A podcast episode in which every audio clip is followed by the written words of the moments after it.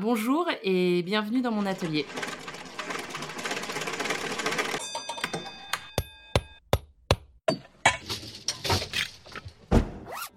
Bienvenue dans Histoire d'artisan. Je suis Lisa Millet et je serai votre guide dans l'exploration de l'artisanat. Je vous fais découvrir les visages, ou plutôt les voix, de ces femmes et hommes qui ont décidé de passer leur vie à créer. Aujourd'hui, nous accueillons Alice Marais, encadreuse et doreuse. Exceptionnellement, j'ai séparé les idées reçues de l'interview d'Alice. Nous avons été bavardes et avons beaucoup débattu sur ces deux métiers et sur l'artisanat. Alice réalise deux métiers qui sont sujets à de nombreuses idées reçues. Je suis contente que l'on ait redoré leur blason. Vous l'avez? Belle écoute Bonjour Alice et merci de m'accueillir euh, à distance de ton atelier puisque encore une fois on est confinés Pour changer. C'est ça, on adore. Mais dans la joie et la bonne humeur, on, on se parle et moi je suis ravie. Je suis ravie de faire ta connaissance. J'ai lancé depuis plusieurs épisodes un petit jeu sur euh, les préjugés qu'on peut avoir sur euh, ton métier, Mm. Euh, ton métier d'artisan. Et donc euh, le, le but c'est que tu nous dises si oui ou non c'est un vrai ou un faux préjugé. D'accord. Donc mon premier préjugé, Hmm. est à propos de l'encadrement, puisque Alice, tu es encadreuse et doreuse, donc on aura plein de préjugés. Tout à fait. Deux fois plus. J'adore. Donc mon premier préjugé, c'est sur l'encadrement, et c'est euh, l'encadrement, c'est du bois autour d'une œuvre d'art avec de la découpe de carton. Donc là, je dois dire juste vrai ou faux? Oui, tu peux nous expliquer euh, pourquoi c'est faux ou pourquoi c'est vrai. C'est un vrai préjugé parce que les, les, euh, les gens savent pas forcément ce que c'est de l'encadrement, en tout cas en quoi ça consiste. Et que souvent, euh, bah, ils ont le, en- une image en tête du cadre Ikea basique, euh, voilà. Euh, non, l'encadrement, c'est pas que ça. C'est surtout du conseil. On fait de la fabrication, mais quand même à la base, c'est du conseil vis-à-vis du client. Donc voilà, qui nous amène une œuvre d'art et on doit le- l'aiguiller pour le- faire de la mise en valeur la, la meilleure possible, en tout cas qui correspond euh, à son sujet. Alors effectivement, derrière, il y a de euh, fabrication de, cadres. Alors, euh, on ne fabrique pas les cadres. Enfin, je veux dire, on ne fabrique pas les moulures. C'est quelque chose qui revient assez souvent. On pense que l'encadreur fabrique ces moulures, mais pas du tout. On a un fournisseur qui s'appelle, euh, enfin voilà, qui est moulurier et euh, qui fait euh, nos moulures et ensuite nous on vient les couper et les assembler. Je savais pas que ça existait ce métier. Eh bien si. m'apprends un truc. Bah si et malheureusement il y en a eu il y en a de il y en a beaucoup qui ont fermé ces 15 dernières années mais euh, c'est tout à fait une c'est tout à fait un métier. Et c'est vrai que je, je pourrais le fabriquer et bon ça commence à faire beaucoup de beaucoup de, de choses à faire, je, je préfère laisser ça aux bah voilà aux gens qui savent le faire tout simplement. Et hum, donc oui, non, le l'encadreur n'est pas que euh, un morceau de bois et un morceau de carton et un morceau de verre au passage. Pendant de, très longues années, le- l'encadreur était pas mal l'homme à tout faire, enfin l'homme ou la femme à tout faire. Souvent, euh, mon premier apprentissage, en enfin l'atelier que j'ai fait en apprentissage, en encadrement, euh, il est dans le 14e et c'est un très vieil atelier qui a ouvert dans les années 50.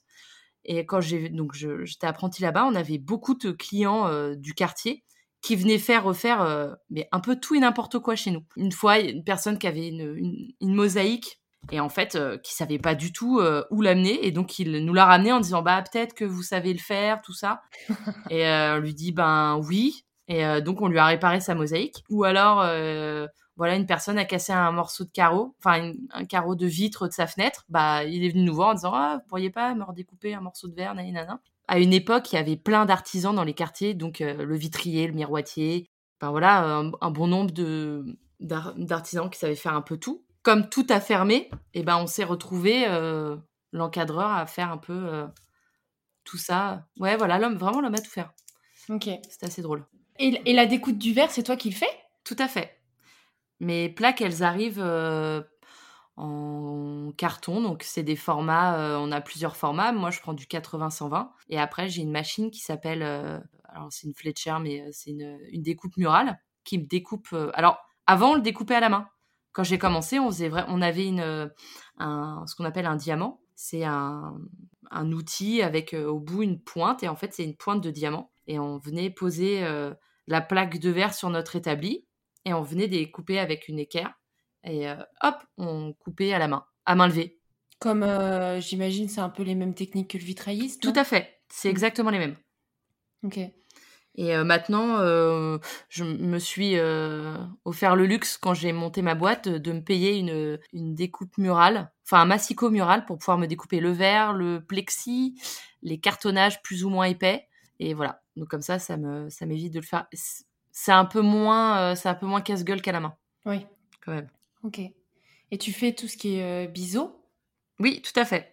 C'est pareil, les biseaux, tout ça, c'est à main levée. Il y a des encadreurs qui ont des machines pour, euh, parce que c'est plus rapide et quand ils ont une grosse quantité, euh, ils perdent moins de temps. Mais, euh, mais moi, j'arrive pas à l'utiliser, la machine. J'ai déjà essayé une ou deux fois, mais je, perds trop de temps, ça, m'énerve. Donc, je préfère faire tout découper à la main. Ok, donc l'encadrement, c'est surtout du conseil. Et donc, j'en viens à poser la question, mais tu te fais payer ce conseil? Non.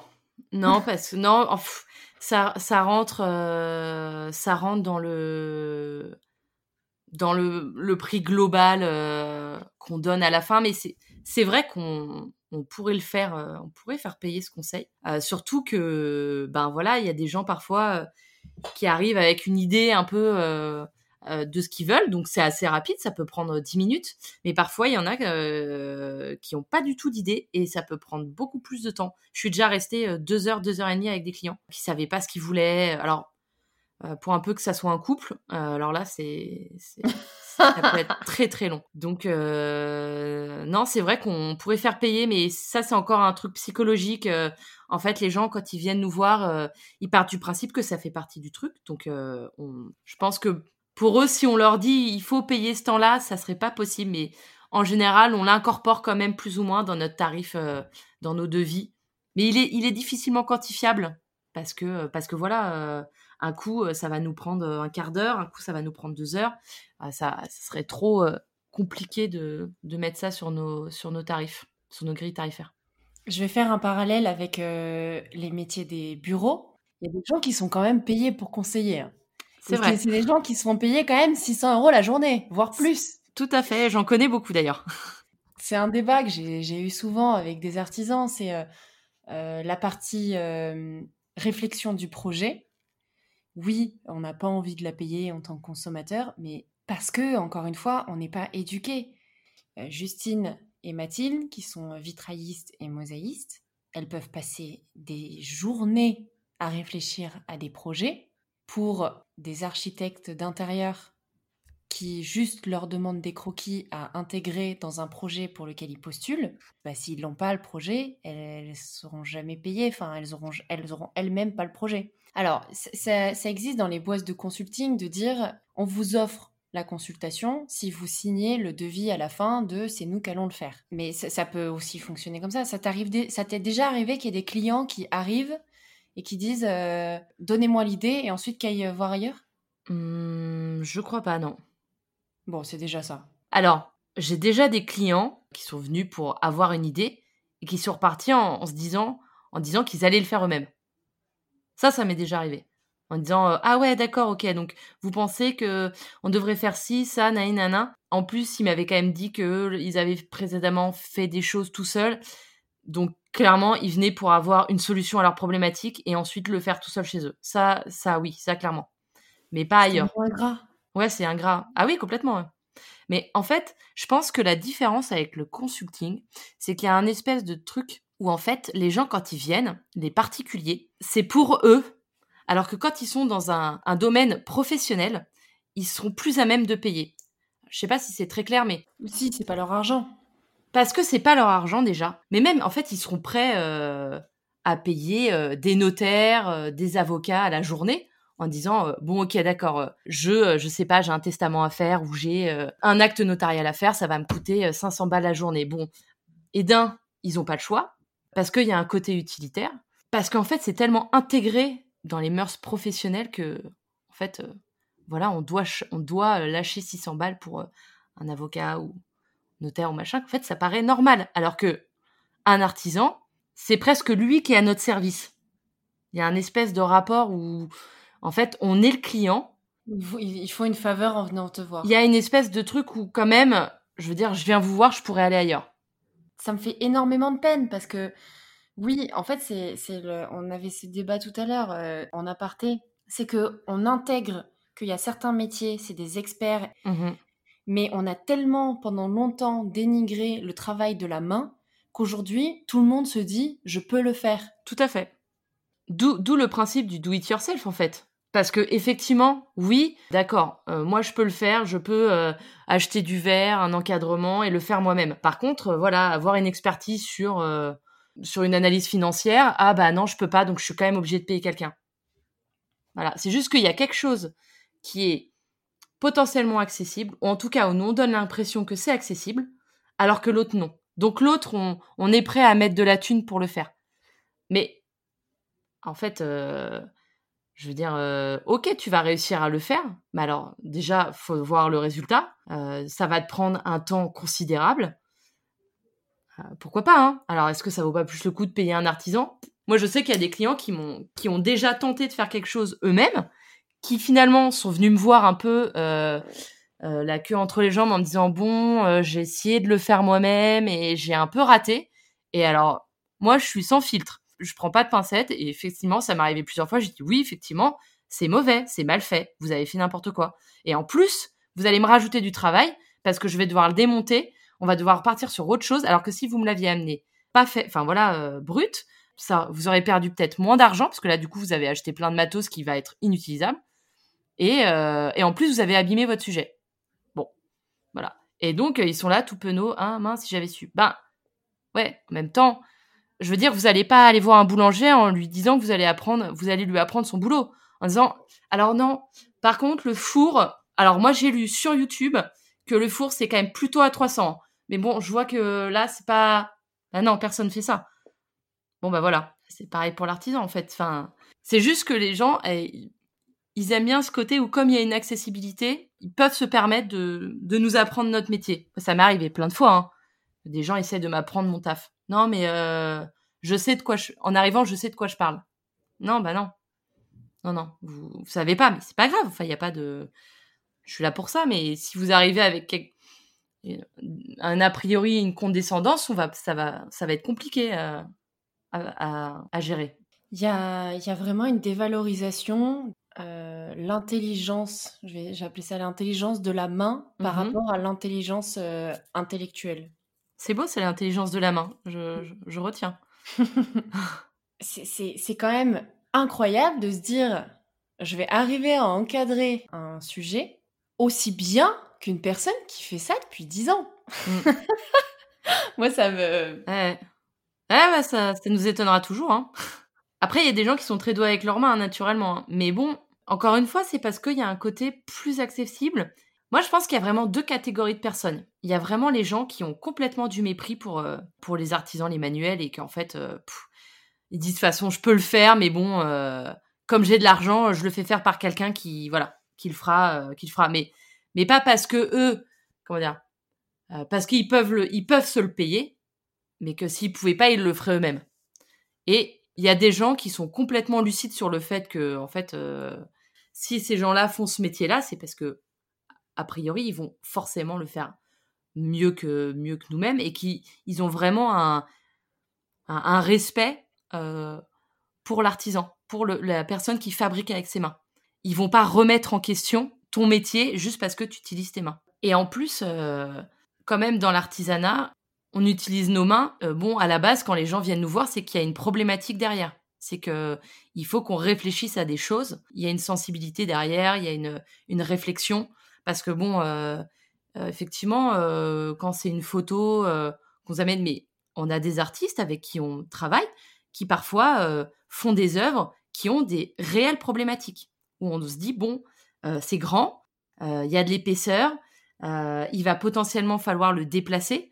Voilà, des problématiques de matériaux à prendre en compte. Euh, je sais pas si ça va être dans, dans un endroit humide ou pas. Enfin, je veux dire, euh, c'est pas juste un truc, euh, on coupe trois cartons, machin. Il faut, il faut réfléchir à tout ça. le matériau qu'on va utiliser, c'est du bois, du métal, l'épaisseur, si on prend du, du verre, du plexi. Et donc ça, ça nous demande, nous, de la veille de notre côté, c'est-à-dire qu'on se renseigne sur nos propres matériaux, mais pas que, sur... Euh, puis voilà, sur les œuvres aussi qu'on va encadrer. Parce que parfois, les gens, ils nous demandent aussi d'avoir une sensibilité à ça. Disant, euh, si, si tu es sensible ou pas à l'art, si euh, s'ils te font des références artistiques et que tu es complètement à la masse, bah tu perds de ta crédibilité. Si, si je sais pas, un artiste va te parler de choses et que tu sais, de, tu sais pas de quoi il parle, mais il va pas te prendre au sérieux en fait. Oui, les courants. Voilà, les courants, même, je je sais pas, s'ils te parlent de galeries, de choses, d'événements, de trucs et que tu es là, oh là là, et qu'ils voient dans tes yeux que tu es perdu. Mais en fait, ça fait pas longtemps que vous êtes artisan. Ça passe par tout ça. Donc en fait, et on est obligé d'être des personnes complètes. On nous demande. Et en plus, on finit par savoir faire beaucoup de choses. Au final, pas juste faire notre métier en lui-même, mais on, bah, on sait, avec nos mains, on sait utiliser notre main. Donc il y a d'autres choses qu'on va réussir à, un peu, maîtriser. Euh. C'est un secteur que je connais pas bien, moi, le monde de l'art. Quand tu vas en galerie et que tu achètes une œuvre d'art, tu achètes forcément le cadre qui va avec. Pas toujours. Tu as des galeries qui peuvent te vendre les œuvres euh, brutes et ensuite tu peux aller euh, faire encadrer chez ton encadreur. Après, tu as quand même beaucoup, beaucoup de galeries qui font appel à des encadreurs. En fait, souvent, comment ça se passe L'artiste qui va se faire exposer dans une galerie fait appel à un encadreur. Donc en fait, euh, l'artiste fait un peu l'intermédiaire entre la galerie et l'encadreur. Parfois, nous, on est en direct, mais pas toujours. Et, euh, voilà, effectivement, tu peux euh, arriver dans une galerie et dire l'œuvre est déjà encadrée, donc j'achète, j'achète le tout. Bon, si l'encadrement te plaît pas, tu peux très bien aller voir ton propre encadreur et faire tout changer. C'est marrant parce que c'est vraiment important. Les, artistes ou les galeries, parfois, ils comprennent pas cette, étape-là où tu dis, mais en fait, euh, la personne va payer deux fois au lieu d'une. Vous, c'est pareil, si vous faites faire des encadrements, certes, ça coûtera un peu plus cher, mais l'encadrement mettra tellement bien en valeur l'œuvre qu'en fait, un, le client, il va avoir une, vision différente, il va tout de suite adhérer à l'œuvre parce que l'encadrement va très bien avec. Donc, il, il, il ne refera pas faire l'encadrement. Il paiera un petit peu plus cher, mais parce que au moins, s'il achète une œuvre, euh, l'encadrement lui plaît pas, bah, il achète l'œuvre, l'encadrement, et il faudra refaire l'encadrement. Donc c'est complètement contre-productif. Et, ça, les, les galeristes et parfois les artistes ont du mal à le comprendre, de dire, mais si vous mettez tout de suite un peu plus d'argent dans l'encadrement, vous allez avoir des résultats beaucoup plus rapides et en fait les gens seront beaucoup plus séduits. Et ça ils ont du mal parce que en fait ils veulent mettre le moins d'argent possible parce qu'il faut encadrer quand même, quand même encadrer les sujets, mais ils veulent pas ils veulent pas investir dedans. Mais pour moi, c'est une erreur. Parce qu'il y a une chose qui pourrait être faite une fois, elle est faite deux fois. Je comprends pas la stratégie. Vraiment, je comprends pas.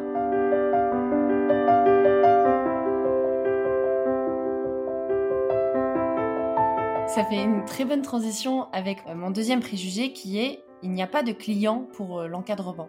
Bah alors si, si, si, euh, si, il y a des clients. Quand j'ai commencé l'encadrement, euh, je pense que la clientèle était beaucoup plus éclectique que maintenant. Euh, la personne qui avait peut-être un peu moins de moyens pouvait quand même s'offrir un encadrement. maintenant, je pense que c'est un peu plus compliqué. À l'époque, il y avait plus de fournisseurs, il y avait plus de plus d'encadreurs. Donc en fait, il y avait une guerre des prix. Il y avait pas forcément une guerre des prix parce que chaque encadreur avait un peu son style, avait un peu son, son truc. Et puis c'était vraiment, euh, on avait des encadreurs de quartier. Donc en fait, nous, euh, moi, euh, quand j'étais chez mon maître d'apprentissage, on avait des les concierges des immeubles à côté qui venaient faire encadrer des photos, des petites gravures qu'elles avaient achetées, tout ça. Et en fait, elle préférait venir chez son encadreur qu'aller chez Ikea. Maintenant, je pense que cette type de clientèle, elle est, elle est plus trop d'actualité. Après, euh, moi, j'ai pas pignon sur rue. Mon atelier, il est au sein d'un Fab Lab.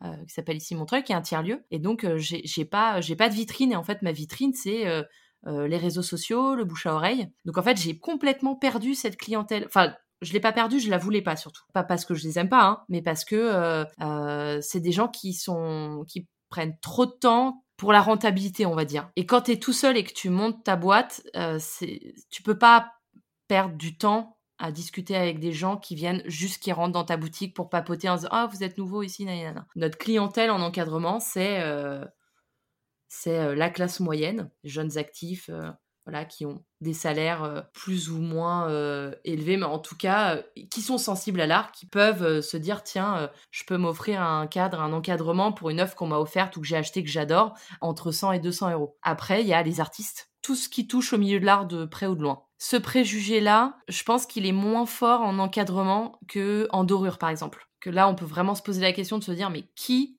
peut se payer de la dorure. Un encadrement, c'est un peu plus accessible. J'ai une petite affiche que j'aime bien. Je vais pouvoir me, je vais pouvoir me payer un encadrement. C'est vraiment plus accessible.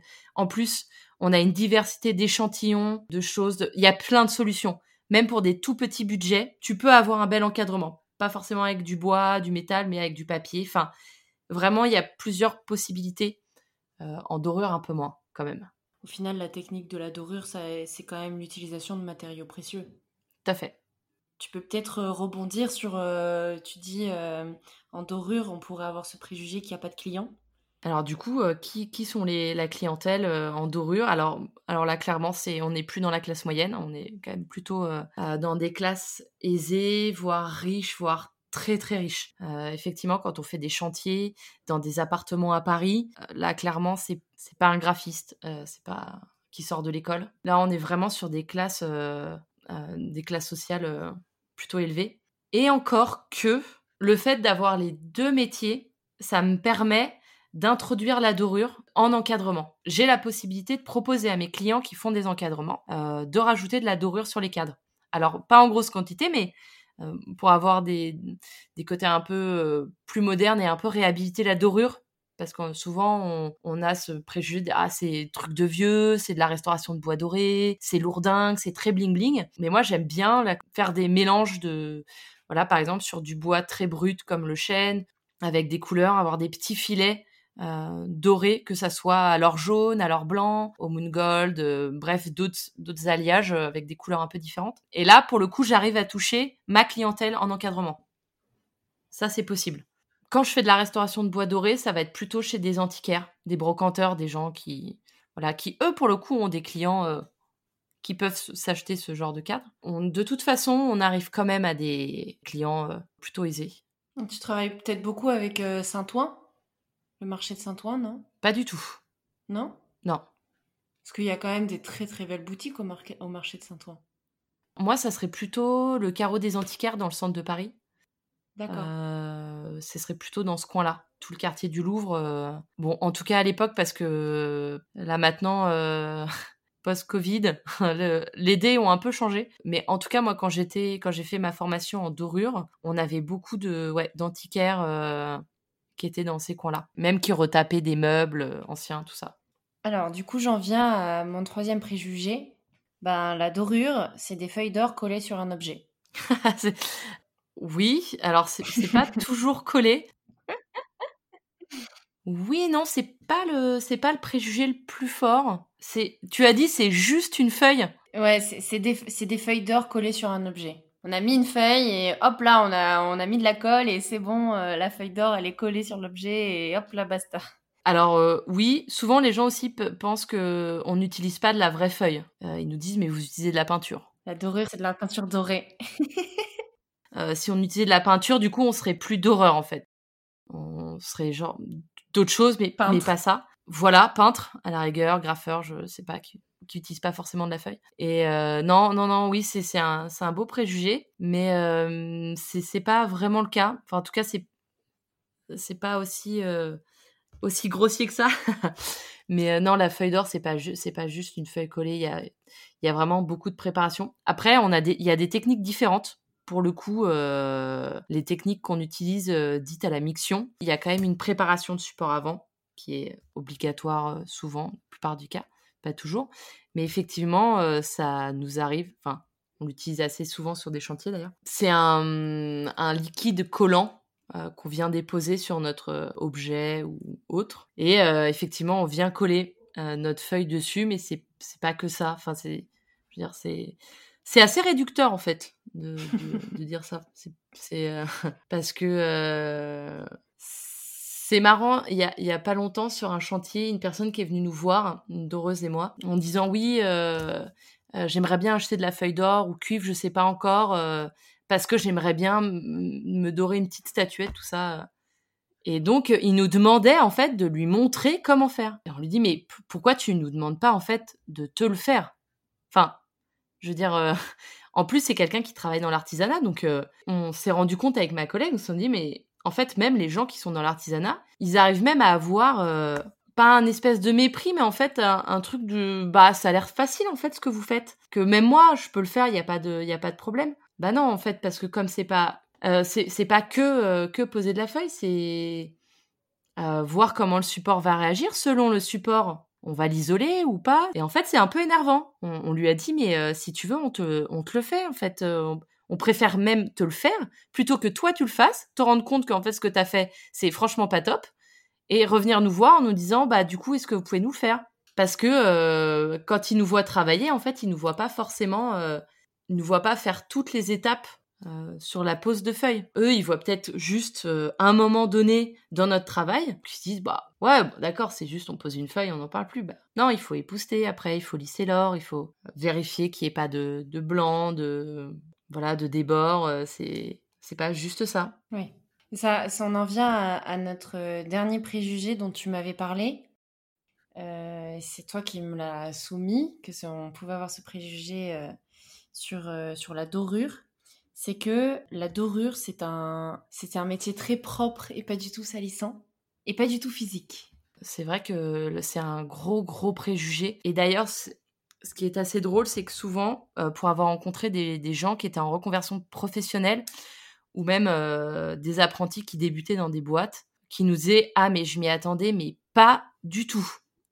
Et euh, en fait, euh, les personnes souvent s'attendaient à ben voilà faire de la pose de feuilles d'or à la détrempe comme on voit dans les dans les bouquins ou dans les reportages qu'on peut nous montrer pas du tout à ben voilà faire du ponçage ça pendant des heures donc se salir utiliser des produits chimiques parce que ben quand il faut décaper, on utilise euh, euh, de l'ammoniac, euh, on peut utiliser de l'acétone pour dégraisser. On se prend ça quand même dans le, ça peut durer plusieurs jours. la miction, c'est de la à l'huile, c'est des, c'est pareil, c'est pas très bon pour la santé. On utilise le white.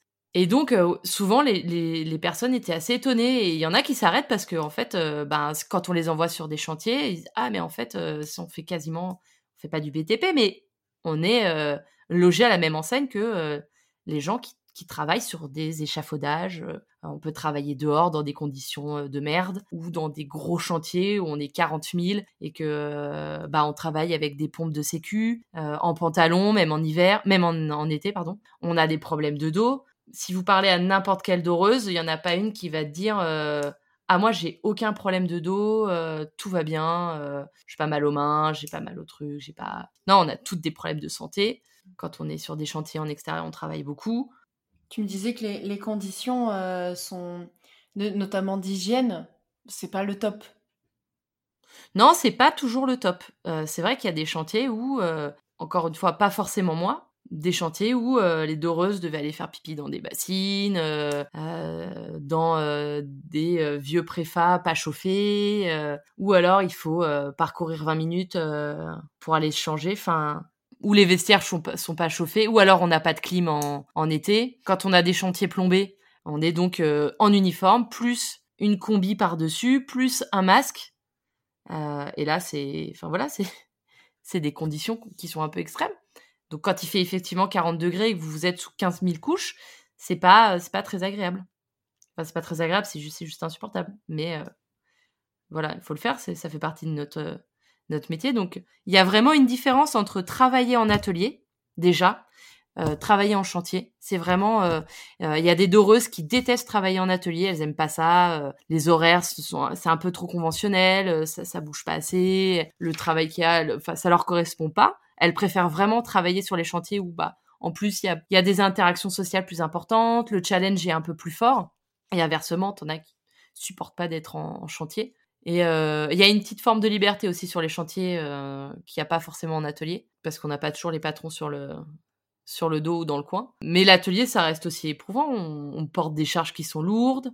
Quand on est plusieurs, c'est bien parce qu'on peut être à plusieurs, mais quand on est tout seul dans son atelier, qu'il faut porter euh, des grandes plaques des panneaux, des, des objets conséquents, bah faut le faire. Bah voilà, tu le fais tout seul, donc tu te forcément tu te fais mal. Et même la position en elle-même de dorure quand on dort, avec le coussin en tout cas, même même quand on dort au carnet, mais au coussin posé sur la main gauche. Donc en fait, on est en lévitation. On a tous les, bras, le bras droit et gauche qui sont en l'air, qui a pas, où il n'y a pas d'appui en fait. On appuyé sur rien du tout, avec la tête légèrement penchée. Donc en fait, tout notre corps est dans des positions de tension et ça peut durer des heures.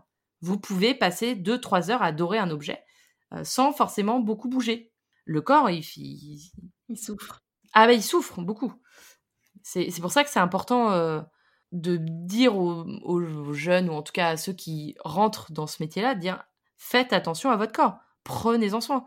Quand vous amusez pas à, faire euh, n'importe quoi, à dire non, mais c'est pas grave, je suis jeune, nanana. Faire du sport, s'étirer, faire faire attention à soi parce que avoir de l'arthrite à 35 ans, c'est pas c'est pas fou quoi, c'est pas top. Et puis c'est notre outil de travail en fait, si on peut plus faire, hein, si on si notre corps il est trop abîmé qu'on peut plus travailler, euh, qu'est-ce qu'on va faire derrière? Enfin voilà, ça veut dire se reconvertir, mais dans quoi? Parce que du coup, on peut utiliser nos mains, on peut utiliser notre dos, nos cervicales, c'est pas c'est pas rien.